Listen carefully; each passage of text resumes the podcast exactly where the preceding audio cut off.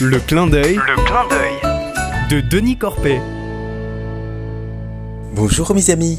Fin février, je prends un yaourt au frigo. Il est tiède. Au-dessus, dans le petit congélo, les sacs d'épinards sont trempés. Aïe aïe aïe. Le frigo est en panne. Je tourne le thermostat à fond. Rien. Je débranche, je bouge le frigo pour dépoussiérer l'arrière. Je le rebranche et ouf, le moteur repart et ça ronronne. Mais le soir, tout est gelé, trop froid. Un tour sur Internet m'incite à changer le thermostat. Une vidéo du constructeur montre que c'est à ma portée. Je le commande et deux jours plus tard, mon frigo est réparé avec un thermostat neuf. Ouf.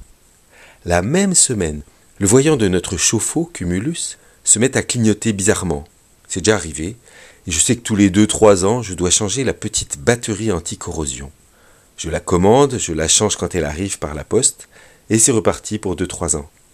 La semaine d'après, c'est notre imprimante qui ne prend plus le papier. Elle est neuve, la précédente ayant rendu l'âme après 25 ans de bon service. Je retourne à la boutique avec mon imprimante et il me la garde pour réparation. Et notre voiture maintenant Avant le contrôle technique, on l'a fait réviser. Au téléphone, le garagiste nous dit qu'il y a plein de choses à changer, que ça va coûter cher. Très cher même, mais tout de même moins qu'une voiture neuve, et moins cher pour nous et pour la planète.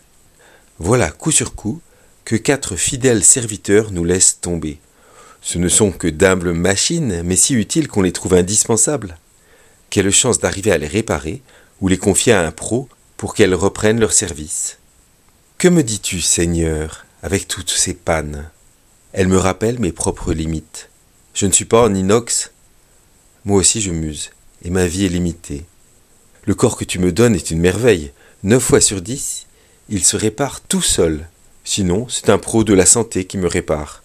Mais les pannes vont devenir plus fréquentes, et le recours aux soignants aussi, jusqu'à ce que ma vie trouve sa limite. Il sera temps pour moi, Seigneur, de te rendre mon dernier souffle, que mon esprit te rejoigne. Je ne suis ni inquiet ni pressé de mourir. Ce qui m'embête le plus, c'est de supporter les pannes et les réparations. Alors, donne-moi, Seigneur, la patience et l'humilité de les traverser avec toi, dans la paix, sans aigreur ni plainte, pour continuer à aimer et servir à la mesure de mes forces. Oups, j'ai rendez-vous chez ma dentiste, faut que je file. À bientôt, mes amis.